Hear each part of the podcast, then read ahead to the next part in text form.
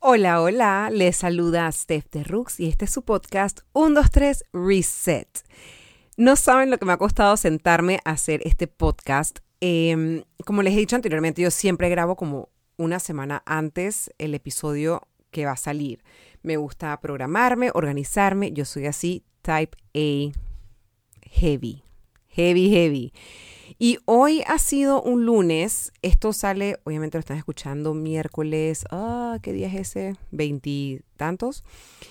Y lo tough es que en la semana, o sea, esta semana que lo estoy grabando, es como que mi cerebro no sincroniza. ¿Por qué? Primero porque, o sea, no logro organizarme porque me voy de viaje el fin de semana. Ya para cuando escuchen este podcast ya me habré ido, ya habré regresado, pero estoy tan emocionada que les voy a hacer un podcast solamente de ese viaje y cómo vino a ser. O sea, el viaje iba a pasar con o sin mí, pero necesito contarles cómo yo, su servidora, llegó a hacer ese viaje. Ahora, el tema del día de hoy es sobre cómo empacar la maleta. Yo pedí un, hice un poll en Instagram porque estaba como que, como me he sentido tan ajetreada, dije, tengo que hacer un podcast, que de hecho ya lo tenía en mi lista de pendientes, sobre cómo maximizar tu productividad, cómo hacer para que el día te rinda más y no sentirte como agobiado. Pero ¿qué pasó? Eh, al hacer el poll, de repente iba ganando ese, de repente empezó a ganar el de la maleta. Y de repente me empezaron a llegar DMs. Dije, por favor, sé que, sé que el de la productividad va a ganar, pero te pido que por favor hagas sobre el de la maleta. Y otra gente, por favor, haz el de la maleta. Entonces dije, ¿sabes qué? Ya, o sea, el que viene el tema actual, constante y verdadero en su momento eh, sobre lo que estoy viviendo es el tema de la maleta. Y realmente, pre-pandemia, yo viajaba un montón. Mucho de mi trabajo, o sea, muchos de mis viajes era por trabajo y otro montón era por mi esposo. Mi esposo viaja un montón por su trabajo. Y él la verdad es que me incluye cuando son viajes un poquito más largos o él iba a estar lejos demasiado tiempo, él me incluía en sus viajes. Y la verdad es que yo soy bastante independiente y mi trabajo lo puedo hacer desde cualquier parte del mundo. Y en ese momento, cuando él me llevaba a sus viajes, yo era primordialmente creadora de contenido. Entonces, crear contenido en estos lugares exóticos espectaculares como las Alemania, Italia, España, hacía que el backdrop fuera como wow. Entonces, aprendí cómo empacar una maleta eficientemente, cómo vestirme para viajar eficientemente, sobre todo porque cada vez más te revisan más y es como todo es como más complicado y además cuando después de la pandemia, lo complicado es que como tantas cosas dejaron de funcionar, hay aires acondicionados que no funcionan. Entonces uno se está o muriendo de frío o muriendo de calor. Entonces, ¿cómo encontrar como que ese happy medium? Que cuando estés viajando estás cómoda, a la vez te puedas mover, pero al mismo tiempo te puedas hacer como tu Instagramable foto y verte bella, preciosa y como que no han pasado 20 mil horas adentro de un avión. Entonces, aquí les va mis tips. Ok, ya tengo mi velita prendida. Me lavé los dientes, fun fact, o sea, me tengo que lavar los dientes y sentirme como minty fresh para poderles grabar el podcast. Entonces, empezamos con cómo empaco la maleta. Primero que todo, me gusta tener algún elemento diferenciador en mi maleta, ya sea que le amarre un tag o le ponga algo que identifique mi maleta, porque a todos nos gusta viajar con maleta negra. Al momento que tiras todo en, eh, que tiras, que chequeas la maleta, es como un rollo encontrar tu maleta porque todas son iguales. Entonces, sumamente importante ponerles su tag diferenciador. Eh, a mí hace poco me regalaron uno que es eh, personalizado, tiene como, está en rojo y tiene mi nombre. O sea, me pareció súper chévere porque es algo que no es invasivo, no se pega a la maleta, entonces no queda como la gomita de la, del sticker y la verdad es que la maleta se mantiene bastante limpia y entera. A mí eso me encantó. Entonces, ¿Cómo empaco? Primero, al momento de meter las cosas en la maleta, me gusta de la siguiente manera. Sé que hay diferentes estuches y kits para empacar la maleta. A mí en lo personal me gusta no usar nada de eso. Soy bastante básica en ese sentido, pero ¿cómo empaco mi ropa? Primero, como yo soy tan alta, mi ropa quizás ocupe más espacio de la mitad de las personas que me están oyendo, pero así es como lo hago yo. Yo agarro y voy haciendo en mi cabeza más o menos la ropa que me gustaría llevarme. Procuro que sean colores neutros y que pueda combinar una cosa con la otra, porque hay veces que armo combinaciones antes de irme de viaje y cuando llego al lugar es como que no es el vibe, no estoy en el mood, no es lo que me provoca.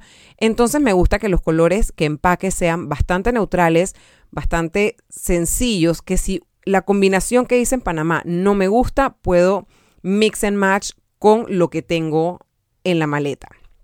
Y así crear varios looks con poca ropa. Eso para mí es clave. Em, luego, como empaco? Agarro y, por ejemplo, trato de armar conjuntos, estiro la ropa y la doblo por mitades y luego lo enrollo como un choricito. He encontrado que de todas las mil maneras de empacar, enrollar la ropa como un choricito, bien templadito y lo aprietas, hace que se arrugue menos la ropa y te llegue más entera.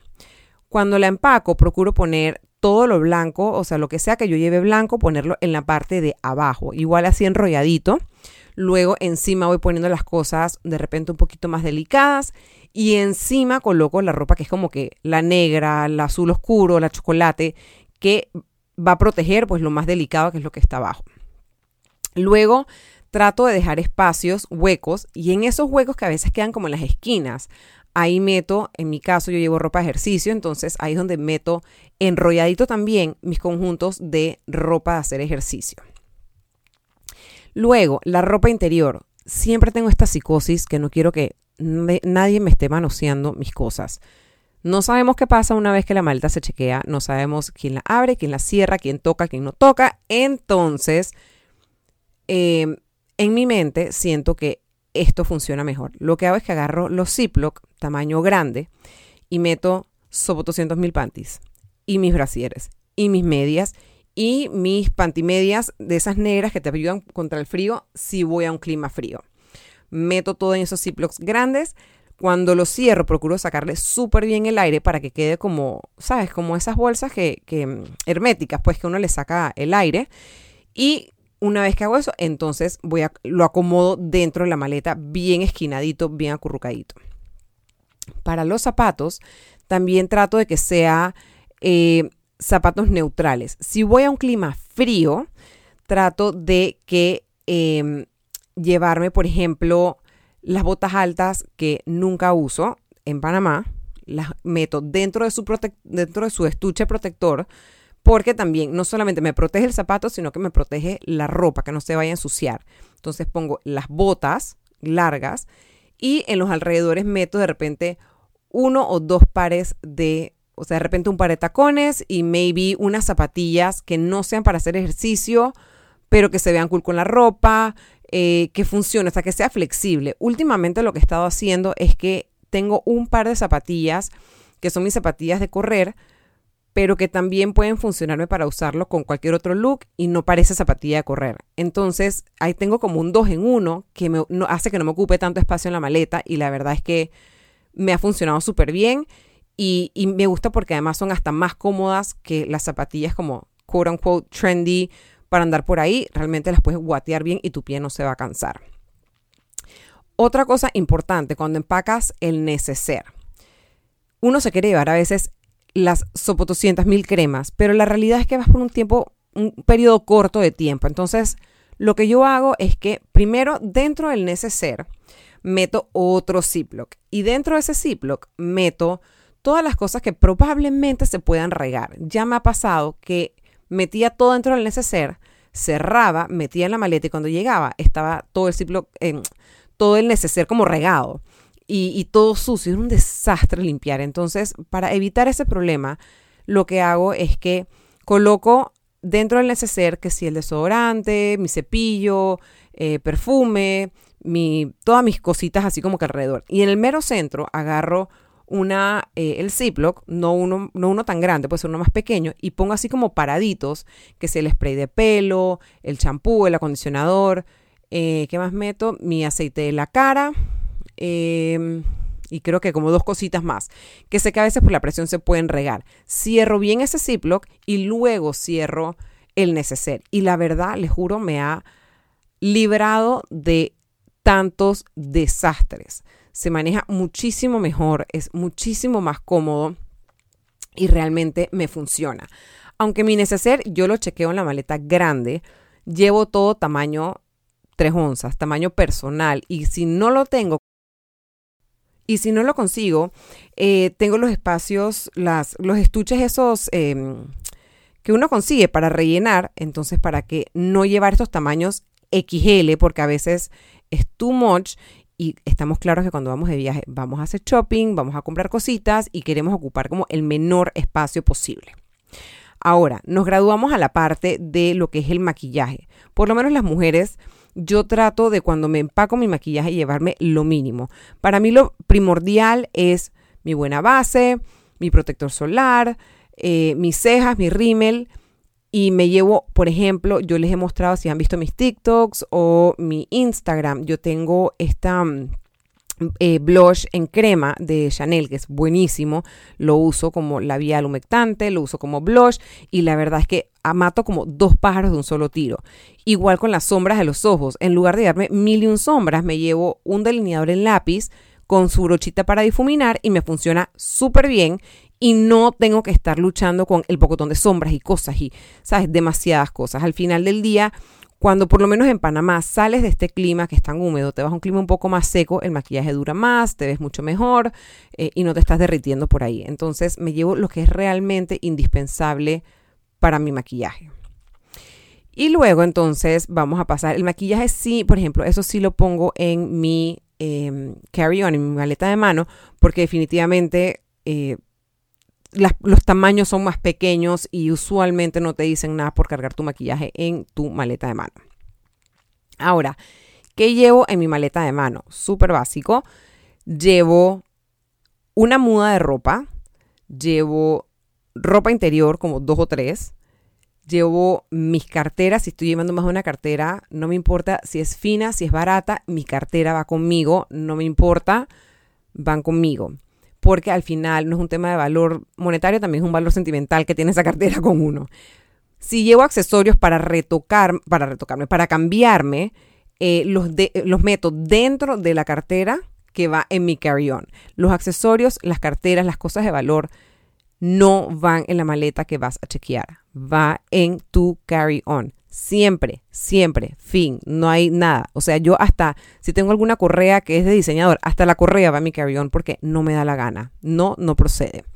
Entonces, em, esas son las cosas que van en mi carry-on. Igualmente, todo lo empaco en rollito para que maximice el espacio, para que maximice su...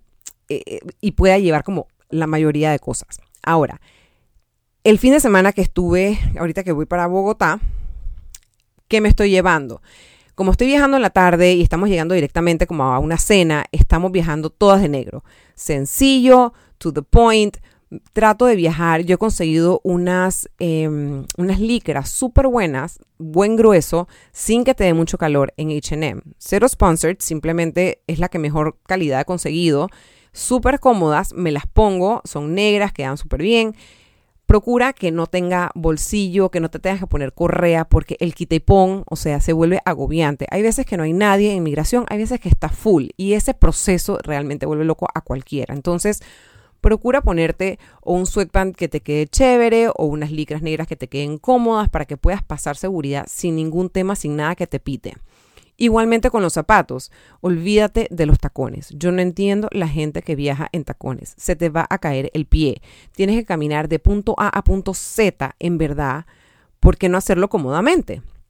Entonces, para mí es clave o unas zapatillas tipo stylish, así chéveres que puedas utilizar no solamente para viajar, sino durante el viaje, o tus botas que de repente no tienen nada metálico, que son fácil de meter y sacar, importante y que los zapatos que te pongas puedan ir con medias. Me parece clave no pisar el piso del aeropuerto en Pezuña. Tiene que ser con medias. Ese piso está sucio. Entonces, nada como poder pasar seguridad con metisaca rápido. Igualmente, ¿qué te pones en la parte de arriba? Me parece que un buen suéter, no de, no de frío, sino un tipo t-shirt que te quede cómodo y te lo pones con un saco que sea un poquito más grueso, te protege del frío, si hace calor en el aeropuerto te lo puedes quitar fácilmente, puedes pasar la línea de seguridad mucho más cómoda y mucho más práctico. Igual entonces, con la cartera que utilices, que sea una cartera cómoda de meter y sacar el pasaporte, no que tengas que sacar toda la cartera para poder sacar el pasaporte, pero que al mismo tiempo sea una cartera que no sea tan fácil de abrir, porque hay veces que está tan lleno el aeropuerto y tienes gente tan encima tuyo que tienes que estar pilas que no te vayan a meter la mano y te saquen algo. Entonces, creo que entre menos chécheres uno esté cargando y más fluya uno por las filas de migración y puedas caminar de punto A a punto Z en el aeropuerto, va a ser de tu experiencia de viaje muchísimo más cómoda. Entonces, al final ya, para resumir, básicamente cuando viajo, clave, meter todo enrolladito como si fuera un Tetris. Bien enrolladito todo, funciona perfecto, las cosas se arrugan lo mínimo, probado y comprobado procura que tu maleta vaya en tonos neutrales para poder mix and match. Tú vas con una idea ahí en tu cabeza, pero si te aburres o no es lo que te provoca en el viaje, ya tú sabes que tú puedes mix and match tus diferentes em, looks con lo que ya tú tienes en la maleta. Y procura llevar dos, tres pares de zapatos. El zapato de noche, el zapato para el día y un par adicional para poder alternar con los otros que llevaste, cuestión de que el pie se te cansa menos. Y el Ziploc, el Ziploc para la ropa interior, el Ziploc para el neceser, va a evitar muchísimos desastres. Así que bueno, estos son los tips que yo les quería dar en tema viaje. Cualquier cosa en mi Instagram, en mi TikTok les estaré dando un poquito más de tips, pero espero que esto lo hayan disfrutado. Realmente quería hacerles un podcast como un poquito más light. Em, divertido y con tips que actually pueden aplicar, ya que los aeropuertos y la vida está volviendo, quote unquote, a, a mayor normalidad. Eh, finalmente, creo que quiero cerrar con algo, un tip que se me acaba de ocurrir, que es cuando uno viaja en el aeropuerto, que comer. Yo te diría que yo soy súper picky al momento de comer porque siento que en los aviones y aeropuertos todo tiene como exceso de sodio, pero te recomiendo buco agua. Hidrátate a decirlo más porque la verdad es que uno en los aviones se deshidrata un montón, así sea un viaje de 20 minutos. Mucha agua, evita Trata de llevar comida contigo, ya sea en tu carry-on o en tu cartera, que ya esté cocinada, cuestión de que te permitan pasarla por migración. Em, y si no, llévate algunas barritas, algunas cositas que puedas picar para evitar gastar en comida que está overpriced en el aeropuerto y que sea comida un poco más sana y curada y no cualquier porquería que te encuentres por ahí. Así que bueno, con esta me despido. Espero les guste, les haya gustado. Es un podcast bastante corto, pero creo que tiene información sustanciosa. Nos vemos entonces en una próxima edición con el otro tema que también fue súper votado, que es el tema de la productividad.